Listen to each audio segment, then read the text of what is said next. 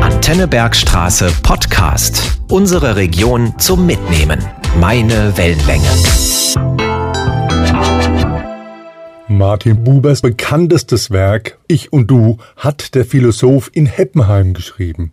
Von seinem Schreibtisch aus mit dem Blick auf den Graben, also der Verbindung zwischen Altstadt und Innenstadt Heppenheims. Unter anderem beschäftigt er sich in diesem Buch mit dem Ursprung des Kunstwerks. Sinngemäß sagt Buber unter anderem, das Kunstwerk kommt nicht aus der Seele des Künstlers. Das Werk selbst tritt an den Menschen heran und fordert ihn. Wie sich das in der Sprache von Buber anhört, liest uns jetzt Thomas Johannes Meyer vor. Er wurde 1969 in Bensheim geboren und ist heute ein auch international als Bariton erfolgreicher Opernsänger. Seine Gastengagements führten ihn weltweit an die großen Konzerthäuser, von der Bayerischen Staatsoper München, dem Royal Opera House Covent Garden, der Opera Nationale de Paris der Mailänder Skala, der Wiener Staatsoper bis hin zu den Bregenzer Festspielen, den Salzburger Festspielen und den Bayreuther Festspielen. Anfang September 2021 wurde Thomas Johannes Meyer offiziell zum 17. Botschafter der Bergstraße ernannt. Das ist der ewige Ursprung der Kunst, dass einem Menschen Gestalt gegenübertritt und durch ihn Werk werden will keine Ausgeburt seiner Seele, sondern Erscheinung, die an sie tritt und von ihr die wirkende Kraft erheischt. Es kommt auf eine Wesenstat des Menschen an, vollzieht er sie, spricht er mit seinem Wesen das Grundwort zu der erscheinenden Gestalt, dann strömt die wirkende Kraft, das Werk entsteht. Die Tat umfasst ein Opfer und ein Wagnis. Das Opfer, die unendliche Möglichkeit, die auf dem Altar der Gestalt dargebracht wird. Alles, was eben noch spielend die Perspektive durchzog, muss ausgetilgt werden. Nichts davon darf ins Werk drängen. So will es die Ausschließlichkeit des Gegenüber. Das Wagnis, das Grundwort kann nur mit dem ganzen Wesen gesprochen werden. Wer sich dran gibt, darf von sich nichts vorenthalten. Und das Werk duldet nicht, wie Baum und Mensch, dass ich in der Entspannung der Es-Welt einkehre, sondern es waltet diene ich ihm nicht recht, so zerbricht es. Oder es zerbricht mich. Die Gestalt, die mir entgegentritt, kann ich nicht erfahren und nicht beschreiben, nur verwirklichen kann ich sie. Und doch schaue ich sie im Glanz des Gegenüber strahlend, klarer als alle Klarheit der erfahrenen Welt. Nicht als ein Ding unter den inneren Dingen, nicht als ein Gebild der Einbildung, sondern als das Gegenwärtige. Auf die Gegenständlichkeit geprüft, ist die Gestalt gar nicht da. Aber was wäre gegenwärtiger als sie? Und wirkliche Beziehung ist es, darin ich zu ihr stehe. Sie wirkt an mir, wie ich an ihr wirke. Schaffen ist Schöpfen, Erfinden ist Finden, Gestaltung ist Entdeckung. Indem ich verwirkliche, decke ich auf. Ich führe die Gestalt hinüber in die Welt des Es. Das geschaffene Werk ist ein Ding unter Dingen, als eine Summe von Eigenschaften erfahrbar und beschreibbar. Aber dem empfangend Schauenden kann es mal um mal leibhaft gegenübertreten. In den Jahren 1964 und 1965 sammelte Martin Buber Material für sein Buch Nachlese. Er trägt kürzere und unveröffentlichte Texte zusammen. Buber selbst erlebte die Fertigstellung des Buches allerdings nicht mehr. Am 13. Juli 1965 starb Martin Buber im Kreis seiner Kinder, Enkel und Urenkel. Begraben wurde er am Hügel der Ruhe in Jerusalem. Eines der wenigen Gedichte, die Martin Buber zur Erhaltung in Nachlese auswählte, heißt Der Fiedler. Ein Gedicht, das Buber im Oktober 1964 schrieb und Grede Schäder widmete. Es zeigt in besonderer Weise, wie viel Schäders Beziehung in dieser Phase seines Lebens ihm, also Martin Buber, bedeutete. In diesem Gedicht bittet Buber darum, dass er vor seinem Tode seine Schuld erkennen möge, um sich ihr zu stellen. Am Weltrand, gelesen von Thomas Johannes Meyer. Hier, am Weltrand, habe ich zur Stunde wunderlich mein Leben angesiedelt. Hinter mir im grenzenlosen Runde schweigt das All. Nur jener Fiedler fiedelt. Dunkler, schon steh ich mit dir im Bunde. Will ich aus den Tönen zu erfahren, wes ich schuld ward ohne eigene Kunde. Spüren lass mich's, lass sich offenbaren dieser heilen Seele jede Wunde, die ich heillos schlug und blieb im Schein. Nicht er, heilger Spielmann, halte ein.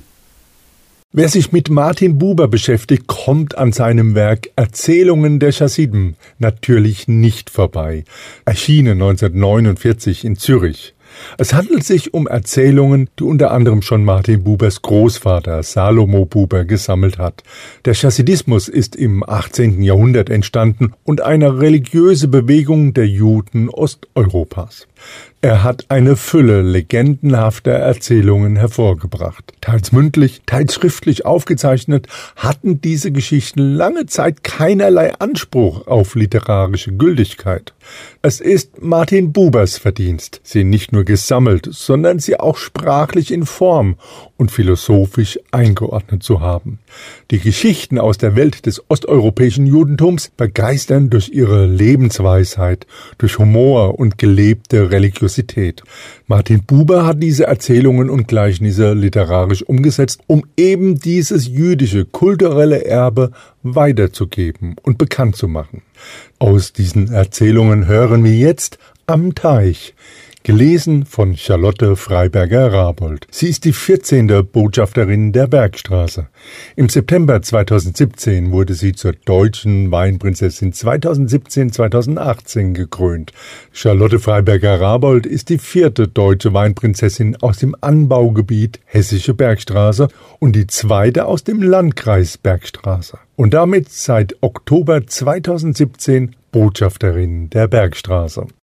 Nach dem Tod des großen Makits saßen die Schüler beisammen und erzählten sich von seinen Taten.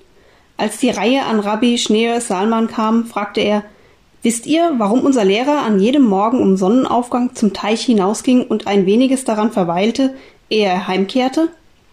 Sie wussten es nicht. Er lernte, sagte er. Das Lied, mit dem die Frösche Gott lobpreisen. Es dauert sehr lang, bis man dieses Lied erlernt. Martin und Paula Bubers Tochter Eva wurde 1901 geboren, als zweites Kind, nach Sohn Raphael. 1924 lernte sie bei einem Seminar in Ascona einen Freund ihres Vaters kennen, Ludwig Strauß. Ihn heiratete Eva ein Jahr später. 1926 und 1932 kamen die Söhne Martin und Michael zur Welt. Ludwig Strauß selbst schrieb viel und oft an seine Schwiegereltern Paula und Martin in Heppenheim. So auch anlässlich der Geburt des zweiten Sohns Michael. Der Brief ist abgedruckt in dem Band Briefwechsel Martin Buber Ludwig Strauß, der 1990 herausgegeben wurde. Lesen wird jetzt Franz Lambert. Seine Musik führte ihn mit den Großen dieser Welt zusammen. Neben Franz Lambert auf der Orgelbank saß bereits so mancher Weltstar wie etwa Fürst Albert von Monaco, Placido Domingo oder auch Montserrat Caballé. Und natürlich ist der Sonderbacher auch ein gefragter Komponist. Viele seiner ebenso romantischen wie lebendigen Songs wurden zu Evergreens. Seine FIFA-Hymne erlebte bei der WM 1994 ihre Weltpremiere vor mehr als zwei Milliarden Menschen an den Fernsehschirmen. Rund 1000 Fernsehauftritte und über 100 internationale LP- und CD-Veröffentlichungen, für die es so manche goldene gab, das ist die stolze Bilanz des Künstlers nach über 50 TV- und Bühnenjahren. Kein Wunder, dass er schon früh, im Mai 2006, aufgrund seiner engen Verbundenheit mit seiner Heimat zum Botschafter der Bergstraße ernannt wurde. Liebe Paula, lieber Martin, Eva und Michael geht es sehr gut. Der Junge sieht sehr hübsch und wohl aus. Er trinkt mit größtem Appetit immer etwas über die Portion, die ihm zusteht, aber es bekommt ihm gut. Morgen wird er beschnitten. Hier ist alles von Mutter und Kind entzückt. Eva mit dem Kleinen zu sehen, ist nun auch immer ein Stück goldenes Zeitalter. Sie selber sieht blühend aus und die Ähnlichkeit zwischen beiden hat sich vielleicht noch verstärkt. Martin ist sehr eingenommen von dem Brüderchen und nur wenig eifersüchtig. Er verlangte nur, dass es ihm gehöre und wir ihm's schenken. Wir beanspruchten nun freilich Mitbesitz und sagten, du gehörst uns doch auch, worauf Martin sehr entschieden erklärte, ich gehöre nur mir und dem lieben Gott. Nach einer Weile aber doch hinzufügte, und euch auch. Wir haben uns darauf geeinigt, dass Michael uns allen, ihm aber am meisten gehört. So wird es ihm leichter, dass wir ihm nicht zugestehen konnten, ihn ein bisschen lieber als das Brüderchen zu haben. Seid herzlichst gegrüßt von Eva und eurem Ludwig. Margarete Buber-Neumann war Martin Bubers Schwiegertochter also die erste Frau von Martin Bubers Sohn Raphael Buber. 1929 kam es allerdings zur Scheidung. Mit ihrem zweiten Mann Heinz Neumann ging sie nach Moskau. Dort wurden sie aber 1936 Opfer der stalinistischen Säuberungen. Margarete Buber-Neumann wurde verhaftet und kam in einen sowjetischen Gulag. Im Rahmen eines Austauschprogramms des Hitler-Stalin-Paktes wurde Buber Neumann an das NS-Regime ausgeliefert und kam dann ins Frauen-KZ nach Ravensbrück. In ihrem Buch Als Gefangene bei Hitler und Stalin aus dem Jahr 1949 schildert Margarete Buber-Neumann ihre leidvollen Erfahrungen in autobiografischer Form.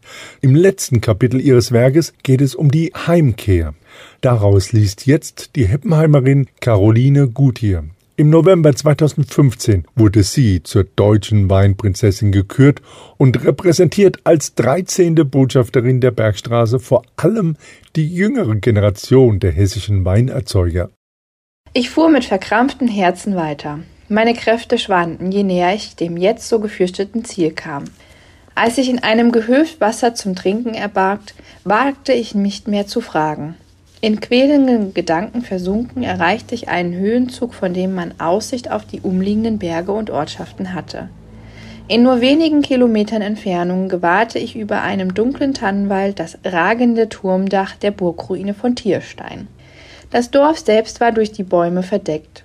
Vor 25 Jahren hatte ich es das letzte Mal gesehen. Der Anblick dieser Turmspitze gab mir seltsamerweise Hoffnung, und mit neuem Mut kam ich bis an den Fuß des Tiersteiner Berges. Auf einem Felde neben der Straße leuchtete das weiße Kopftuch einer Bäuerin.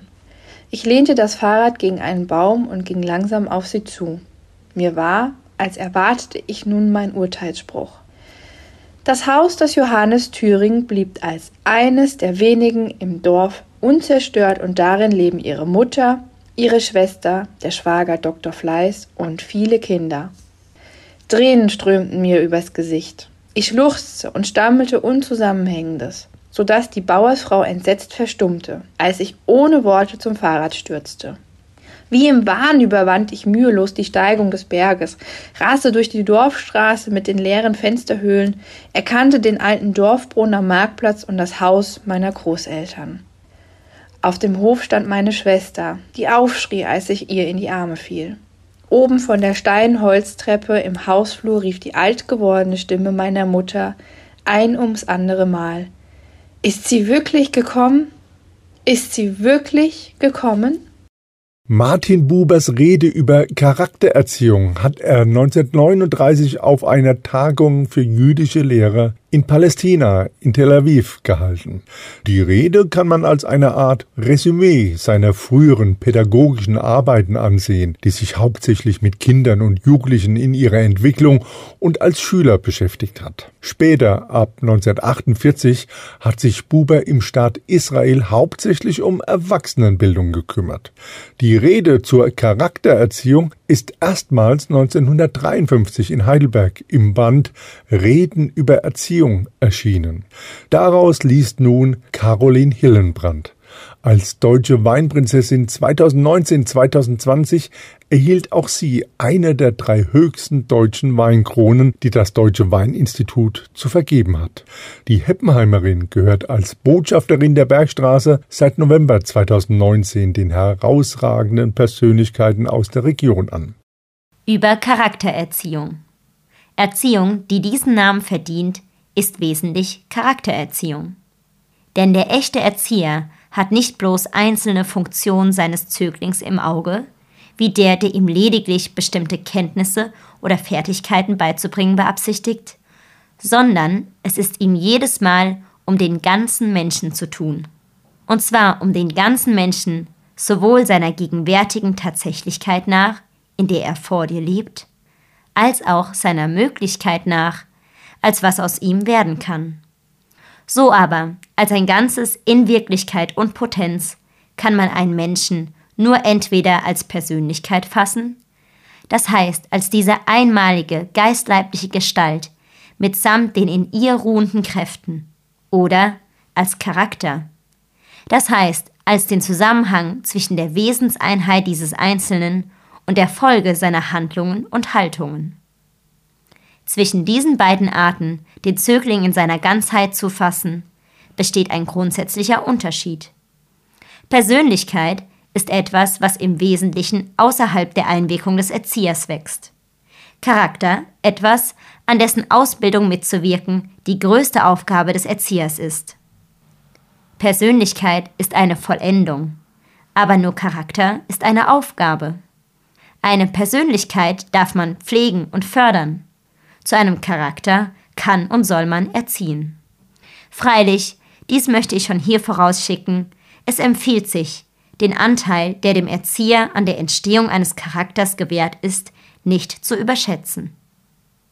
Mehr als auf irgendeinem anderen pädagogischen Gebiet ist es auf diesem wichtig, sich gleich zu Anfang der Erörterung, noch ehe man untersucht, was ein Charakter ist und überlegt, wie man zu ihm erzieht, die der bewussten Einwirkung gezogenen Grenzen grundsätzlich zu vergegenwärtigen. Das griechische Wort Charakter bedeutet Einprägung. Die besondere Verbindung zwischen Sein und Erscheinen des Menschen, der besondere Zusammenhang zwischen seiner Wesenseinheit und der Folge seiner Handlungen und Haltungen wird seiner noch plastischen Substanz eingeprägt. Wer prägt sie ein? Alles prägt. Die Natur und die soziale Umwelt, das Haus und die Straße, die Sprache und die Sitte, die Welt der Geschichte und die Welt der täglichen Nachrichten aus Gerücht, Radio und Zeitung die Musik und die Technik, das Spiel und der Traum, alles miteinander. Manches, in dem es Übereinstimmung, Nachahmung, Sehnsucht, Streben erweckt. Anderes, in dem es Fragen, Zweifel, Abneigung, Widerstand erzeugt. Gerade durch das Ineinandergreifen der verschiedenartigen, einander entgegengesetzten Wirkungen wird der Charakter geprägt. Beenden soll dieser Podcast ein Gedicht Martin Bubers, Bekenntnis des Schriftstellers. Es ist ein Gedicht, das Buber wohl im Nachgang zu seiner Arbeit an der Bibelübersetzung geschrieben hat. Die erste Niederschrift ist von 1945. Er widmete es Ernst Simon. Simon war ebenfalls Philosoph und religiös interessiert und, wie Buber, Professor an der Hebräischen Universität in Jerusalem. Er kannte ihn schon aus Frankfurt und Heidelberg.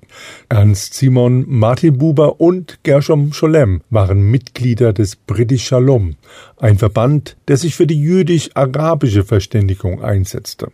Bekenntnis des Schriftstellers wird gelesen noch einmal von Thomas Johannes Meyer. Bekenntnis des Schriftstellers ich bin einst mit leichtem Kiele ums Land der Legende geschifft, durch Sturm der Taten und Spiele, unlässig den Blick nach dem Ziele und dem Blut das berückende Gift. Da ist einer auf mich niedergefahren, der fasste mich an den Haaren und sprach, nun stelle die Schrift. Von Stund an hält die Galeere mir Gehirn und Hände im Gang, das Ruder schreibt Charaktere, mein Leben verschmäht seine Ehre, und die Seele vergisst, dass sie sang. Alle Stürme müssen stehn und sich neigen, wenn grausam zwingend im Schweigen der Spruch des Geistes erklang. Hau in den Fels deine Taten, Welt, in der Flut ist Schrift erstellt. Das waren Auszüge aus Martin Bubers wichtigsten Werken, aus Margarete Buber-Neumanns Autobiografie als Gefangene bei Hitler und Stalin und aus einem Briefwechsel mit Martin Bubers Schwiegersohn Ludwig Strauß. Gelesen von den Botschaftern der Bergstraße. Das Martin Buber Haus und Antenne Bergstraße sagen Danke Danke Thomas Johannes Meyer, Caroline Guthier, Charlotte Freiberger-Rabold, Caroline Hillenbrand und Franz Lambert, dass sie als Botschafter der Bergstraße die Aktion Bergsträser lesen Buber unterstützen. Das war der Antenne Bergstraße Podcast. Weitere Folgen jederzeit auf antennebergstraße.de und überall da, wo es sonst Podcasts gibt. Sendungen und Beiträge aus dem Radio gibt's dort auch. Antenne Bergstraße. Meine Wellenlänge.